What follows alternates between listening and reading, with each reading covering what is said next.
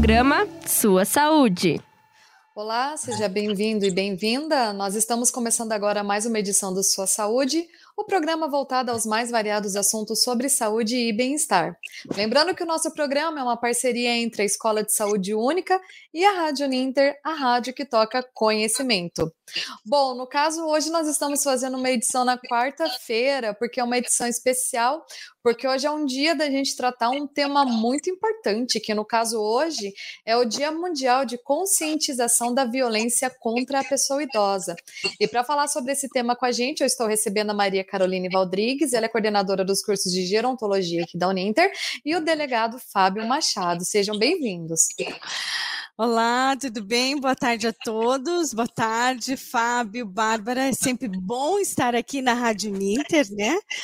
E a gente fala até um pouco sem jeito sobre essa temática, né, Bárbara? Não tem como a gente falar assim com um pouco mais a alegria, né? Porque a gente não gosta, né, de falar sobre violência ou de ter que tocar nesse assunto. Mas hoje é um dia necessário, né? Junho Violeta é um mês, não é, que a gente comemora a questão mundial de conscientização da violência contra a pessoa idosa. E aí, para o pessoal saber, não é? Esse dia foi instituído em 2006, né, estabelecido aí pela rede de prevenção aos abusos de idosos e foi estabelecido, né, dentro da agenda em 2011 pela Organização Mundial de Saúde. Haja visto a importância do tema, não é? E aí, doutor Fábio, o que, que a gente pode dizer, né, sobre a violência contra os idosos? A violência de modo geral, né, mas contra os idosos pega um pouco, né?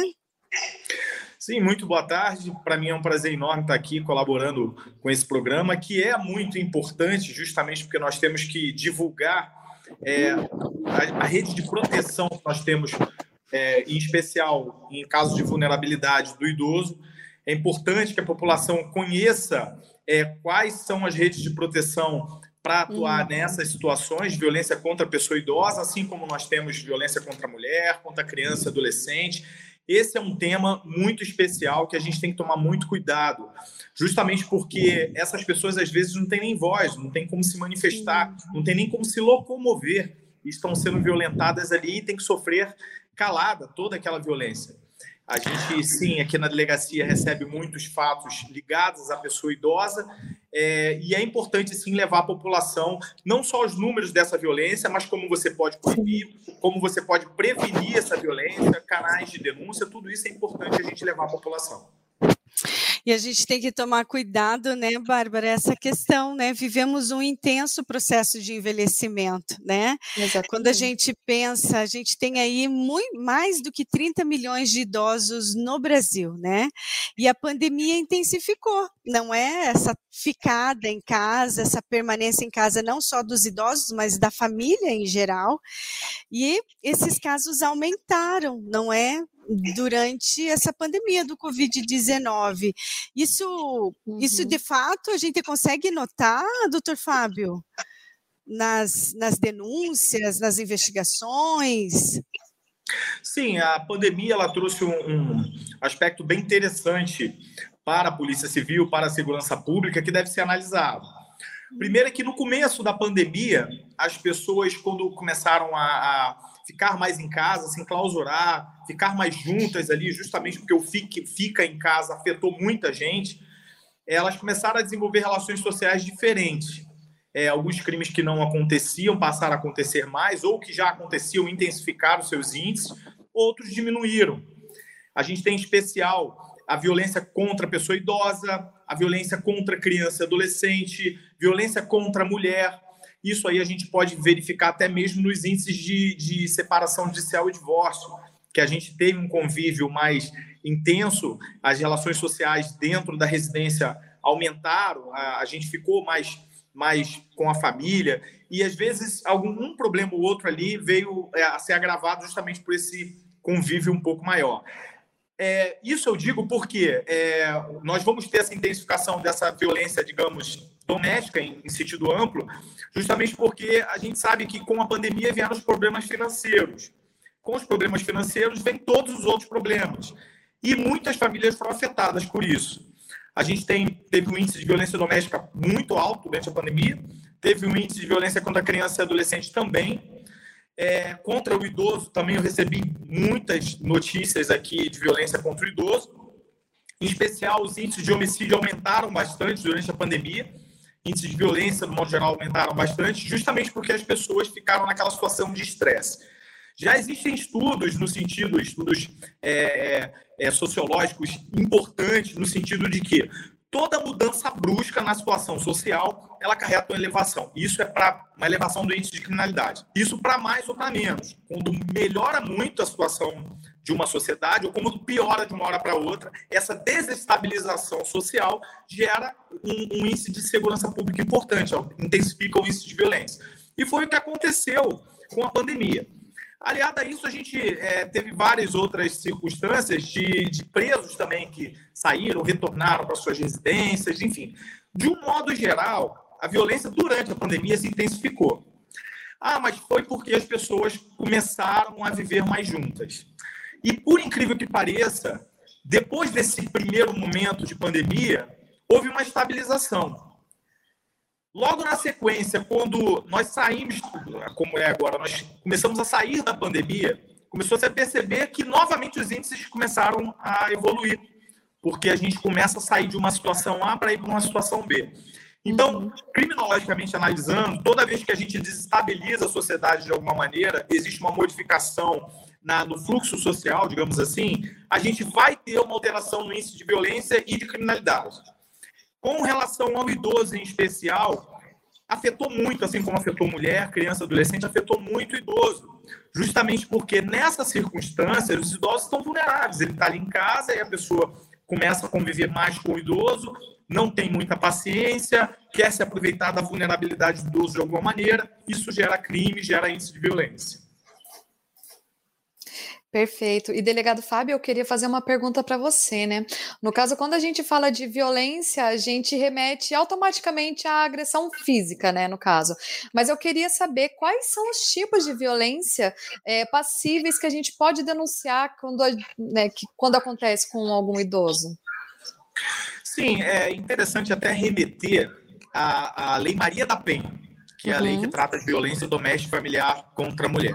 É uma lei muito interessante, uma lei é, é bem atualizada, justamente porque ela traz, é, traz formas de violência contra a mulher que sequer existem tipos penais para aquele tipo de violência. Hum. Mas é interessante aquilo ser tipificado como uma violência contra a mulher, e no caso nosso, contra o idoso, porque a nossa sociedade uhum. evolui os tipos penais eles vão evoluir junto com a sociedade, de acordo com a necessidade social, de acordo com a violação do bem jurídico. Digamos que tem um bem que hoje está sendo violado de uma forma, amanhã se evolui e ele passa a ser protegido pelo direito penal de, uma outra forma. A gente pode fazer uma, é, uma análise bem legal disso, somente para que a gente crie a linha de raciocínio, com o que aconteceu, por exemplo, com o porte de arma. Porte de arma chegou a ser contravenção penal era contravenção penal. Uhum, uhum. Foi tipificado de uma maneira na lei anterior ao Estatuto do Desarmamento, e hoje o Estatuto do Desarmamento deu outro tratamento. O uhum. mesmo aconteceu com os, o mesmo acontece com os crimes de trânsito, que foi tutelado de maneira suave e aos poucos a, a tutela penal foi se agravando em cima daquele bem jurídico. Isso porque a nossa sociedade ela muda, ela é volátil. Com relação ao idoso, é, nós vamos ter violência física, como é o tradicional. Uhum. Falou em violência, a gente pensa logo em sangue, em força, uhum. em uso excessivo da força. Existe essa violência? Sim, claro, sem dúvida. Muitos é, idosos, eu atendi casos aqui, que chegaram aqui completamente é, desfigurados, apanharam muito de outras pessoas. É, houve violência física contra eles? Sim. Existe a violência moral, a pessoa vai lá e injuria, calunia, Sim. Que ofende a honra. Violência psicológica, aquela, aquele assédio em cima do idoso, é desmerecendo o idoso, a qualidade do idoso é diminuída. Existe a violência patrimonial, sim, é uhum. o que uhum. até o artigo 102 ele traz, 102 do Estatuto do Idoso ele traz, a pessoa se, se apropria de bens do idoso, dando uma destinação diversa da originária. É o que mais acontece aqui. Normalmente o idoso ele está muito vulnerável com relação ao seu patrimônio, ele não consegue nem administrar o seu patrimônio e as pessoas que estão ao redor dele acabam se apropriando disso. elas pegam o patrimônio do idoso numa destinação diferente. Isso acontece também com contratação de, de, de, empréstimos, contratação de compra e venda de imóveis, por exemplo, de veículos. Acontece com a apropriação também de cartões é, bancários de idoso, acontece muito. São vários crimes que são tutelados pela lei. Então, essas formas de violência, basicamente, a gente vai ter como toda pessoa tem, só que vamos a lei faz com que a gente dê um tratamento diferenciado no caso do idoso. Uhum. Então, hoje, quando algum idoso se apresenta à delegacia ou alguma ocorrência se apresenta à delegacia para a gente resolver, primeiramente a gente tem que olhar o estatuto do idoso. É, aquele crime que está sendo praticado com os idosos está tipificado na lei? Tá, então beleza, a gente vai aplicar o estatuto do idoso. Caso não esteja, esteja em qualquer outro, é, outra lei, a gente vai sim aplicar essa outra lei, mas com as garantias do Estatuto do Idoso. Por exemplo, o Estatuto do Idoso prevê que não se aplicam nos casos de violência doméstica familiar, de violência contra o idoso, é, é, a Lei 9.099. Não se aplicam as benesses da lei. Eu não tenho lá transação penal, composição civil, suspensão condicional do processo, ou seja, ferramentas para enrijecer o tratamento que é dado àquelas condutas que são praticadas contra uma pessoa em situação de vulnerabilidade. É uhum. basicamente semelhante ao que acontece com a violência doméstica familiar contra a mulher, quando a mulher está em situação de vulnerabilidade. Essas violências são praticadas contra o idoso, normalmente são praticadas por pessoas que estão próximas, pessoas que uhum. estão ligadas de alguma maneira. Normalmente é assim. Mas existem aquelas pessoas que não têm qualquer ligação com o idoso e se aproveitam dessa situação. Hoje nós temos um índice muito grande aqui de estelionatos cometidos contra a pessoa idosa. Uma pessoa, por exemplo, vou dar um exemplo. A pessoa liga para a casa do idoso e fala: Olha, o seu cartão foi cancelado. Estamos mandando na sua residência uma pessoa para recolher o seu cartão. Uhum. Acontece muito isso. E é muito, não sei, um, dois casos, são vários casos, vários idosos caem nesse golpe. Aí o idoso de bom grado entrega o cartão e na hora de entregar o rapaz fala, não, eu preciso da senha para dar baixa. Olha só, parece absurdo uhum. isso, né? E o idoso, ah, tá bom, passa a senha para ele porque está acostumado todas as pessoas usarem o cartão dele e ele passa a senha para o filho, para a nora, ele passa a senha. Aquela pessoa pega esse cartão, vai lá, faz diversas despesas. Temos também outro tipo de estelionato aí, que é o golpe do bilhete premiado, que várias pessoas Sim. caem na rua. É, tem agora está acontecendo muito aqui em São José dos Pinhais, o golpe da herança, onde eles iludem o idoso dizendo que ele vai ajudar um terceiro a receber uma herança, ele acaba fazendo depósito na conta de terceiros. É bem complexo isso. Para provar para você que não apenas pessoas próximas ao idoso cometem violência contra ele, mas pessoas também não têm nada a ver, mas se aproveitam na vulnerabilidade da pessoa idosa. São casos que a gente tem que ficar de olho e tentar evitar que aconteça. Uhum. Sabe o que, é interessante, Bárbara, que, e, né, doutor Fábio, que sempre essas violências, né, essa do estelionato, do uso do cartão, é sempre quando a gente coloca o idoso num espaço, num lugar de que uma outra pessoa tem que ser é, tutor dele, responde uhum. por ele, né? Então, essa também é uma das coisas que a gente precisa pensar, né? Num Brasil que vai envelhecer, uma projeção do IBGE que tem aí para 2060, que diz que a cada quatro brasileiros, um vai ser idoso, né? Quando a gente usa a questão cronológica da idade, nós temos que pensar, não é? Nós sempre vamos ter uma pessoa para gerenciar, eu acho que quando é necessário, é preciso sim, mas desenvolver a autonomia, né? A gente vai ter que conversar nos espaços da sociedade sobre isso. E uma segunda colocação, o Fábio colocou muito bem, como são importantes os estudos epidemiológicos e sociológicos da área, né? Das violências em gerais, mas as que também acometem os idosos. E para contribuir né, com esse nosso diálogo, a Organização Mundial da Saúde né, fala né, que a violência contra o idoso ela é considerada um ato único ou pode ser repetido, com falta de ação apropriada, que ocorre em qualquer relacionamento onde exista uma expectativa de confiança e que cause dano ou sofrimento à pessoa idosa. Então, assim, quando a gente entende isso, né, é, a gente fica chocada com esses relatos, né, de que pode ser alguém familiar ou alguém, né, que está aí por aí, né, no mundo e, e se apropriando disso. Enfim, coisas para a gente pensar. Exatamente. Fábio, eu queria saber de você então agora em questão de, de denúncias, né? É, no caso, se eu consigo constatar que o meu vizinho ou alguma pessoa idosa que eu conheça está sendo vítima de maus tratos ou qualquer coisa assim, é, como que eu devo proceder? Eu tenho que ter algum jeito de provar que isso está acontecendo com essa pessoa para fazer a denúncia? É, a denúncia pode ser anônima? Como que eu me porto é, dentro de tudo isso? Sim, a Polícia Civil ela é, está para atender todos os casos de denúncia que uhum. forem dirigidas. Logicamente, quando você quer fazer uma denúncia, você desconfia você ou está presenciando aquilo, mas você às vezes não tem como provar, não tem uma foto, não tem nada. Uhum. Mas é para isso que a Polícia Civil serve. A gente vai receber essa denúncia, vamos sim investigar o que está acontecendo e dar uma providência para o caso. O que nós pedimos, por exemplo, aqui em São José dos Pinhais, a delegacia aqui de São José dos Pinhais, ela tem sim um telefone 3299 1540, 3299 1540, é o telefone da delegacia, e a gente recebe várias denúncias aqui. O nosso procedimento a gente checa isso, verifica a procedibilidade dessa denúncia, se realmente. Porque às vezes acontece também denunciações caluniosas, né? Sim. As pessoas vêm fazer essas denúncias ou por motivos egoísticos, ou porque tem um outro processo em andamento, ela quer tumultuar o processo, uhum. ou por algum motivo outro escuso que é, é, ela vem querer atrapalhar o, o serviço policial, essa é a verdade. Mas na maioria dos casos, as denúncias são encaminhadas para cá para a Polícia Civil, a gente checa essa denúncia, instala um procedimento, aciona a rede de proteção. Muitas vezes o que o idoso precisa imediatamente não é de polícia. Ele precisa de saúde, ele precisa de assistência social, contato com a família, enfim.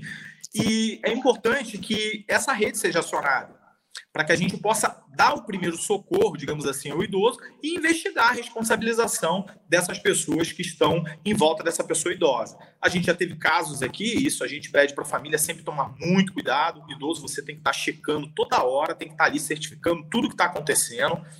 É, até mesmo porque ele pode ser vítima de crime, mas ele também pode estar doente, ele também é, pode estar é, falando é, coisas que não, não são verdade ou são da cabeça dele. Então tem que estar sempre checando, tomando cuidado de perto com o idoso. Tivemos casos aqui, por exemplo, que a pessoa idosa estava ao, aos cuidados de um parente e ela estava.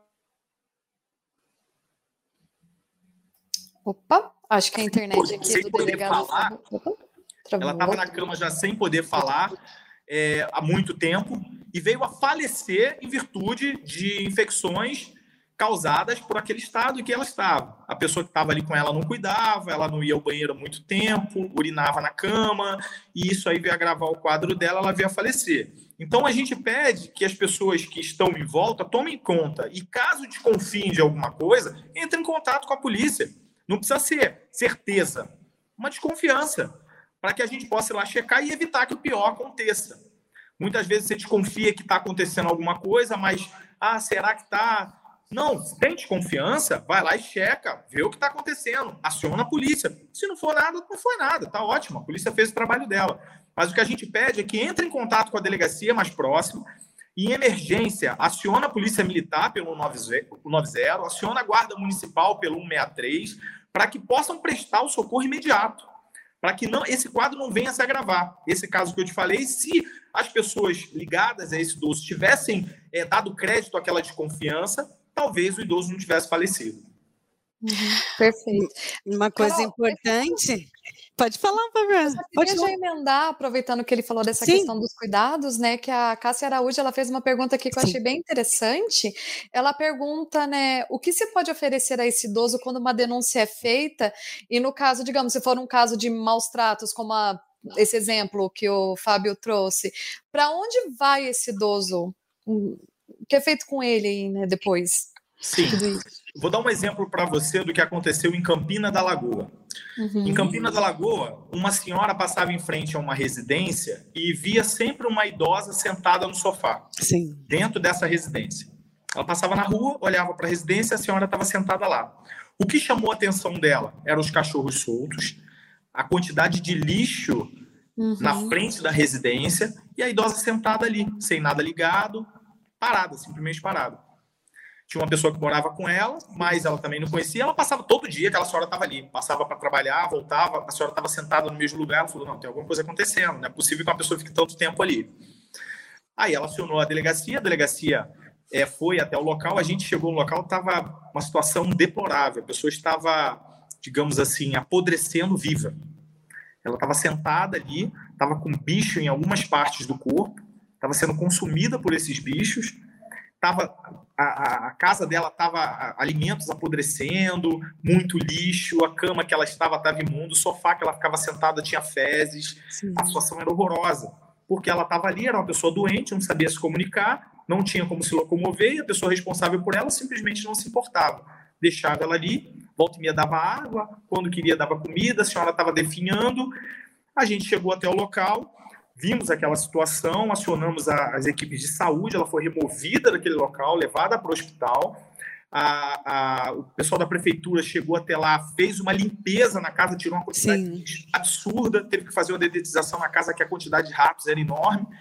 Muitas coisas que estavam na casa, como colchão, geladeira, fogão, tiveram que ser jogadas no lixo.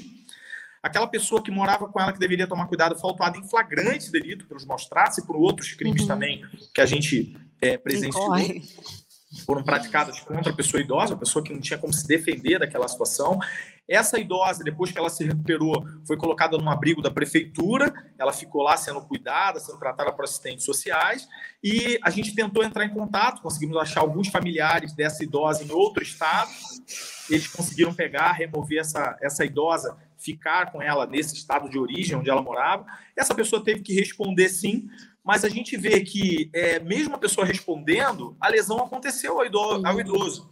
É uhum. É importante, essas denúncias são importantes para que a gente venha prevenir que o pior aconteça. Talvez se essa denúncia viesse antes, essa idosa não tivesse definhado tanto, né?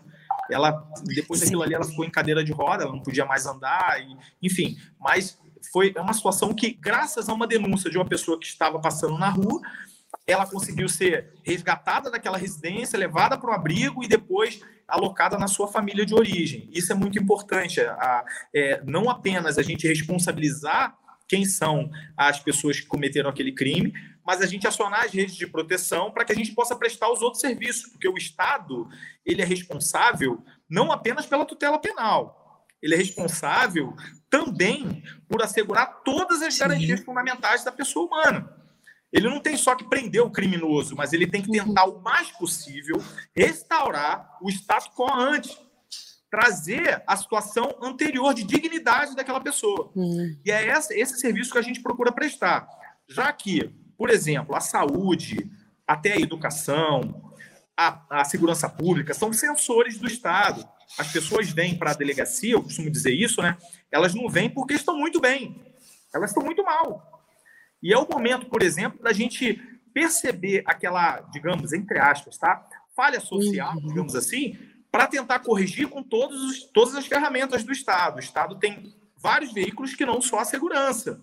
Então a gente tenta acionar é, é a assistência social, a saúde, a educação, a agência do trabalhador, por exemplo, para tentar empregar as pessoas em alguns casos, para que a tutela do Estado seja o mais completa possível e a pessoa possa restaurar sua dignidade que é a ressocialização, né, Fábio? Que é trazer, não é essa pessoa para, não é o seu convívio, o convívio dentro da sociedade. Tem perguntas, né, Bárbara? Mas eu quero dizer assim, ó, uhum. no artigo do Estatuto do Idoso, né, corroborando com tudo isso que o Fábio está dizendo, diz ali que no artigo 6 é, todo cidadão tem o dever de comunicar à autoridade competente qualquer forma de violação a esta lei e que tenha testemunhado ou que tenha conhecimento. Então, assim, a denúncia ela pode ser feita por qualquer pessoa que veja ou sinta necessidade, não é, Fábio, de ser feito, apurado ali uma investigação. Isso é muito importante para não acontecer isso que aconteceu. Uh, os idosos são mais frágeis, né? São vulneráveis, sim. Então, a gente precisa ter atenção. É, uma, é uma, um fundamento muito importante isso.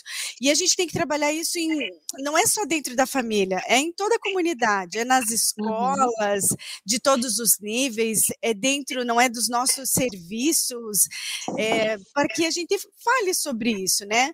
É, geralmente quando eu pergunto assim, né, você sabe sobre quais direitos nós estamos, né, é, cercados, cerceados, eles sempre falam assim, ah, não sei. Eu falei assim, ó, Constituição Federal, Código Civil, Código Penal, não é Código do Consumidor, então existe um marca-bolsa aí legislativo e que também, né, quando a gente se torna, não é, esse processo de envelhecer, também tem específico. E é importante a gente conversar sobre isso.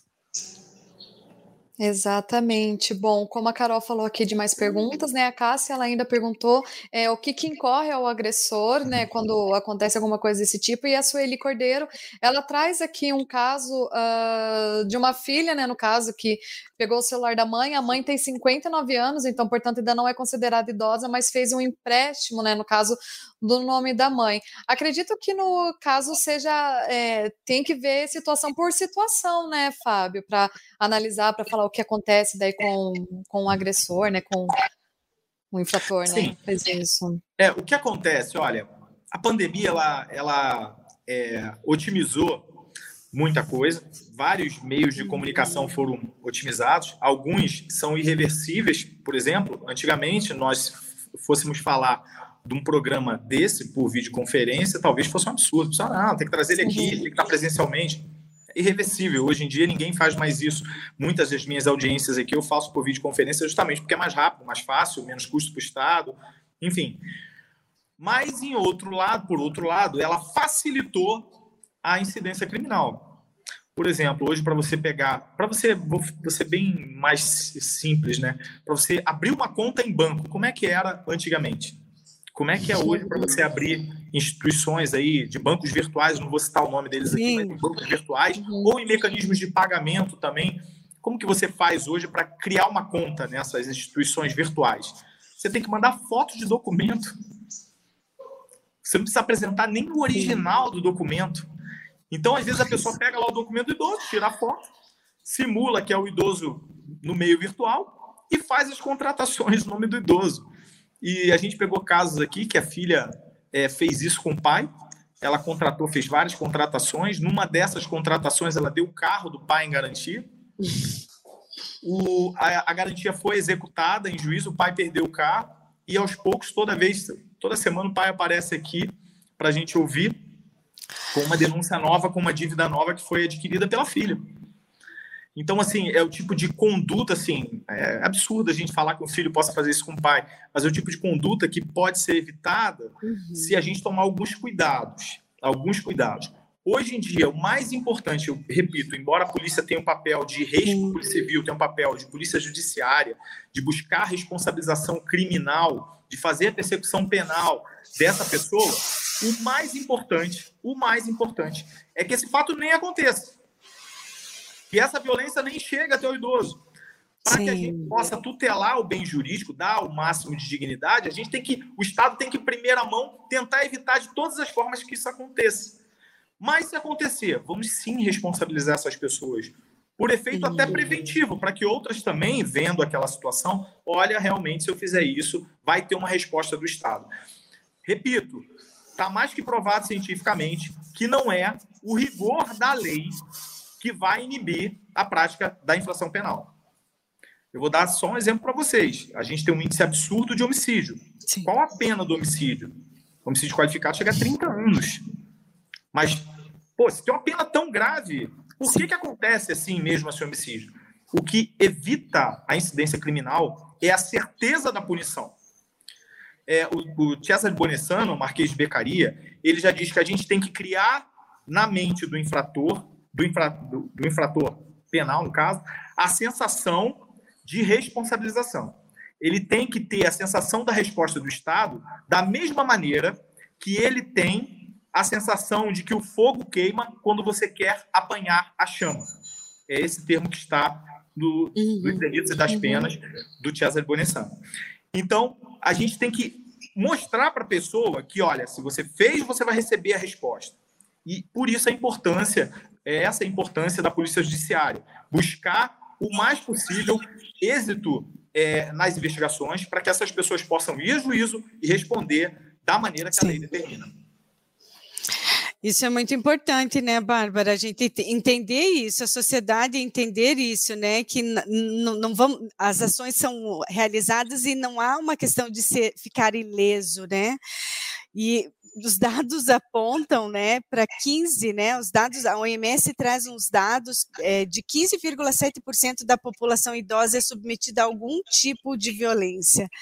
Então, assim, tá aí, né? E como que a gente vai fazer? E essa questão do banco, né, é uma coisa muito recorrente, né? Os, as fraudes, os golpes, né? E que a gente precisa ter atenção. O duro é quando é dentro da família, né? Porque daí uhum. estremece toda uma, uma né? Um, todo um arcabouço, toda uma estrutura familiar ali, né? Quem, quem deveria cuidar, ou quem a gente espera que seja, não é? O cuidador muitas vezes acaba sendo a pessoa que violenta, né? Isso é, é muito chocante. De fato. Exatamente. É, Fábio, então, só para a gente repassar aqui no caso, a pessoa idosa, se ela ah, passar por alguma coisa desse tipo, algum empréstimo, né, como o caso aqui que a Sueli falou da filha que fez empréstimo no nome da mãe, ela deve fazer o quê? Recorrer à delegacia, né? Fazer a denúncia, sim, sim. né? A gente pede que corram para a delegacia. Aconteceu o fato, corram para a delegacia. Em muitas situações, a gente consegue até reverter, consegue, por exemplo, bloqueio de uma conta para onde foram valores é, objeto do estelionato. A gente conseguiu um, um, fato aqui na delegacia, em virtude da velocidade com que a família veio à delegacia. A gente entrou em contato com a instituição financeira, apresentamos o boletim de ocorrência e falamos, por favor, bloqueie imediatamente esses valores, porque está acontecendo estelionato. Não conseguimos, infelizmente, não conseguimos recuperar a totalidade do valor, mas 70% do valor a gente conseguiu recuperar. Uhum. Isso daí é muito importante. Porque muitas vezes, principalmente em delito de estelionato, as pessoas ficam com vergonha. Por Sim. quê? Vou explicar o que acontece. No crime de estelionato, a consumação do crime é impossível sem a conduta da vítima. A vítima, ela entrega o bem. O que, que acontece no estelionato? O estelionato, a gente diz que existe um trinônimo, um trinômio.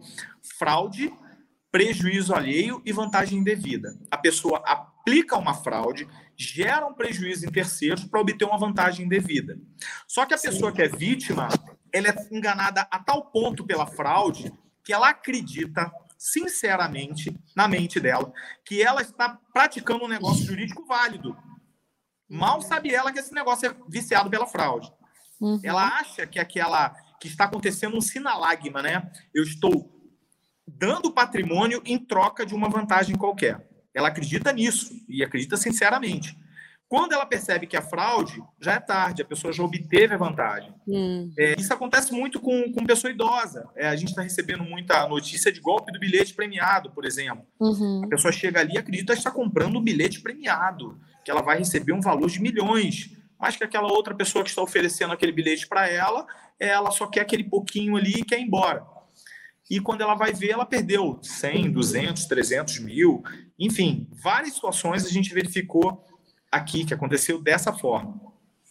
A gente tem que tomar muito cuidado assim com o idoso nesses casos, porque tem que haver um controle a ponto de, por exemplo, idoso que tem patrimônio, ele não poder é, é, dispor desse patrimônio, assim, de uma hora para outra, rápido, num dia.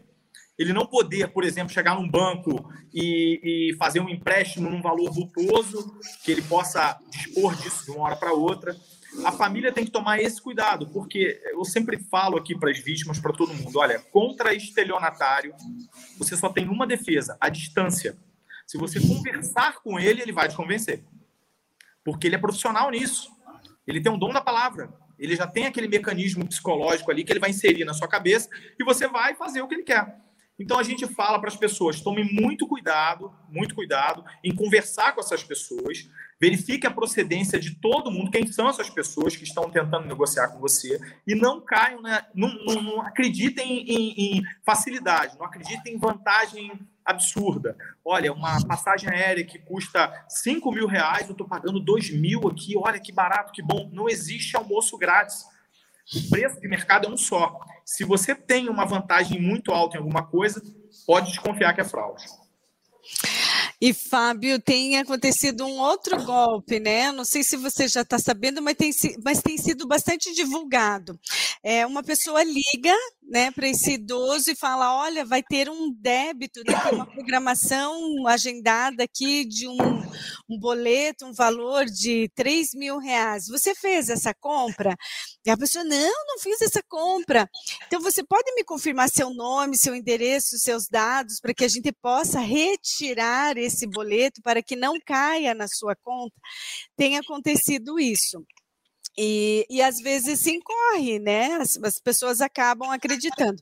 De forma geral, a gente poderia orientar, Fábio, me corrija se eu, se eu estiver errada, que banco não entra em contato, não é? uhum. é? Banco não entra em contato, é a gente que vai buscar os canais, os mecanismos, enfim, ou vai até o banco. Eu acho que essa é uma coisa bastante bacana. Isso foi o que a gente acordou, né? Lá em casa tem os, os meus idosos lá e a gente acorda com isso. Até mesmo para pedir resgate, né? Eles ligam gritando, chorando, né? Estamos aqui com a sua filha, e na verdade o seu filho ou com o seu neto, e na verdade não estão. A gente já orientou. O que, que a gente faz, né? Desliga o telefone e vai ligando, né, para cada um de nós para saber se está tudo bem, não é? Se a gente está bem para que né, não, não caia nesse golpe, mesmo até mesmo de transferência, né? Mãe, mudei de número, vó, mudei de número, né? Agora anota que esse é meu novo número, estou precisando de um pouco de dinheiro, mas eu já transfiro para o final da tarde. Tem acontecido, né, Fábio? Essa são situações assim que é difícil de lidar, mas que a gente tem que conversar no sentido de instruir de como agir. Você tem mais alguma dica?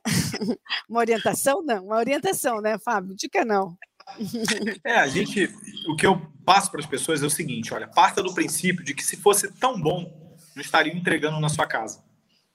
Fosse tão bom assim, você teria ido lá comprar. Toda vez as pessoas ligam para mim, ah, eu quero, é, você quer contratar uma linha telefônica? Eu falo, obrigado. O dia que eu quiser, eu vou até a loja da operadora que é ali na esquina da minha casa. Ah, o senhor tem aqui uma dívida, um empréstimo, o senhor quer adquirir? Olha, o dia que eu quiser, eu vou ao banco. Não preciso contratar por telefone isso, né? Porque é uma coisa séria, não é sério isso? Então eu vou até o banco, não preciso contratar nada virtualmente. Lógico, tem a comodidade, sim, quando você tem um canal confiável. Por exemplo, uhum. você conhece o gerente do seu banco, né? Ele entra em contato com você, você sabe que é ele ali, tudo, beleza. Ótimo. Aí sim, você está tratando como um canal seguro com o gerente do seu banco. Uhum. Agora, uma pessoa que você nunca conheceu entra em contato com você para dizer qualquer coisa, é, vou dar um exemplo de um golpe que aconteceu comigo. A pessoa tentou dar um golpe em mim. Como que aconteceu? Ela ligou para mim, olha, nós somos aqui do TSE, lógico, Tribunal Superior Eleitoral, um órgão respeitável, né? um órgão importante que realmente é, é, todo mundo conhece, e vamos fazer aqui uma pesquisa, uma pesquisa do TSE. É, aí foi, fez um monte de perguntas, eu, tá bom, tá bom, tá bom, ouvi aquilo ali, e no final ele falou, olha, estamos enviando um link para o seu celular.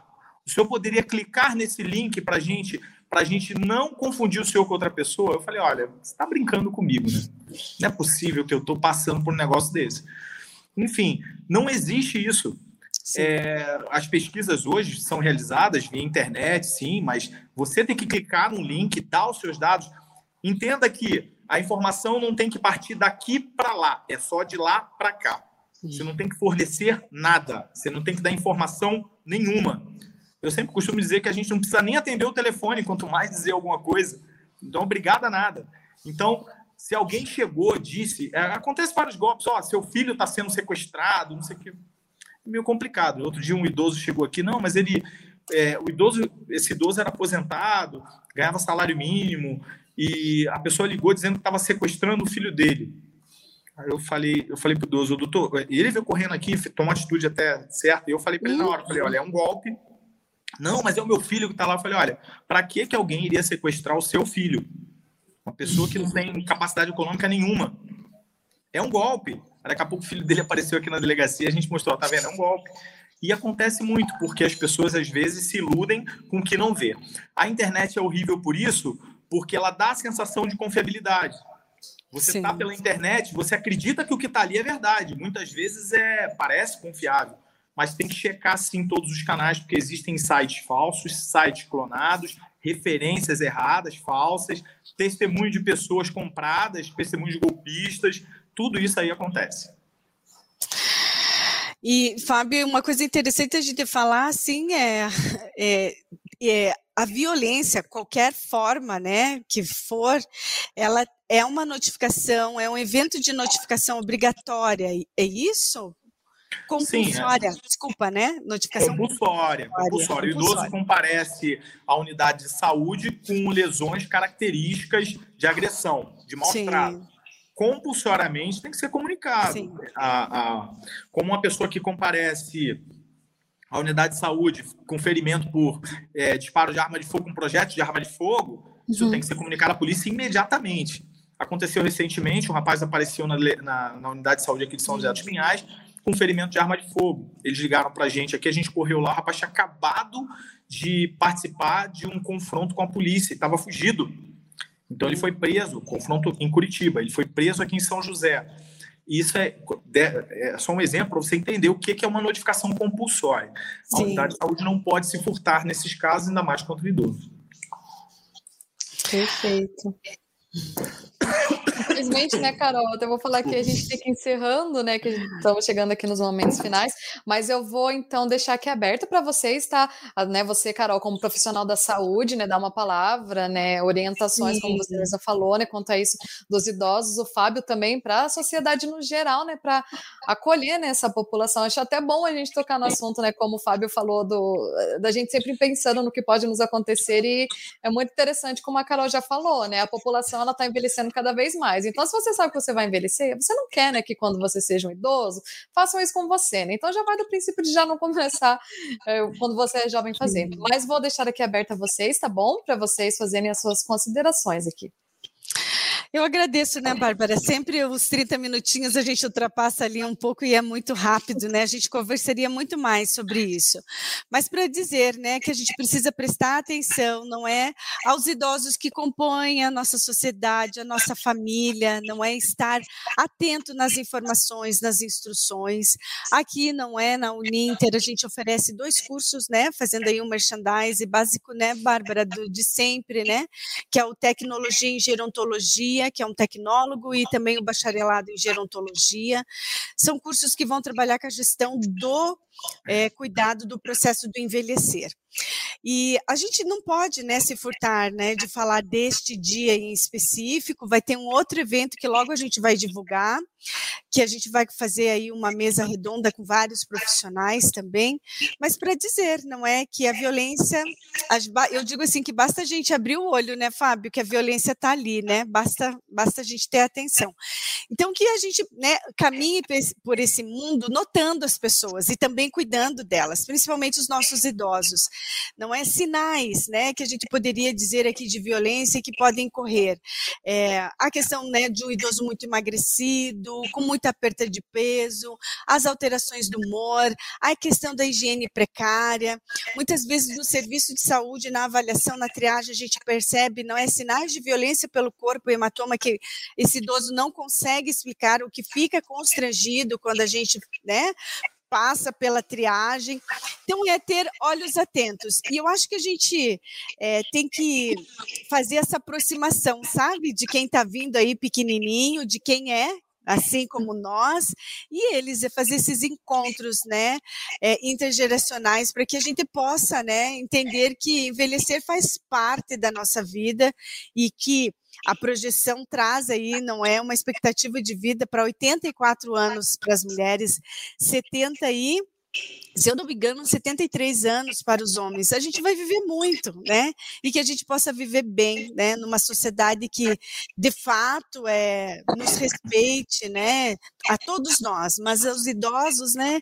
Eu tenho, assim, uma reverência por isso, né? Porque a gente está aqui porque, de fato, né, algumas pessoas, muitas vieram abrindo caminho para a gente estar aqui, inclusive aí fazendo, né, essa transmissão por aqui. Então, meu agradecimento, um abraço aí a todos. Agradeço o Fábio também. E você, Bárbara? É, a Polícia Civil está sempre à disposição. A gente aqui na Delegacia de São José dos Pinhais estamos à disposição da população. Quem tiver alguma denúncia pode fazer pelo telefone da delegacia 3299 1540 para que a gente possa agir nesses casos e responsabilizar, evitar e responsabilizar quem pratica é, violência contra a pessoa idosa. Queria agradecer de coração ao Uninter, eu que sou formado pela Uninter em Segurança Pública, agradecer pela oportunidade aqui. É um prazer estar aqui e contem sempre com a gente.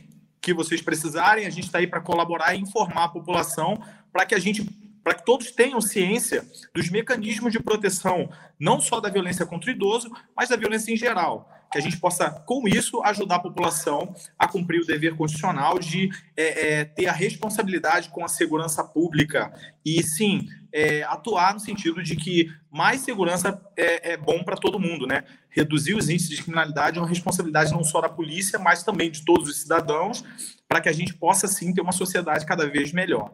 Obrigado mesmo de coração, estamos sempre à disposição. Obrigada.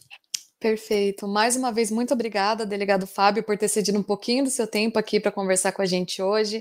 Muito obrigada, Carol, por mais uma parceria. Em breve a gente Sim, se vê aqui. E na próxima semana a gente volta com mais um Sua Saúde aqui na Rádio Ninter, a rádio que toca conhecimento. Até lá. Programa Sua Saúde.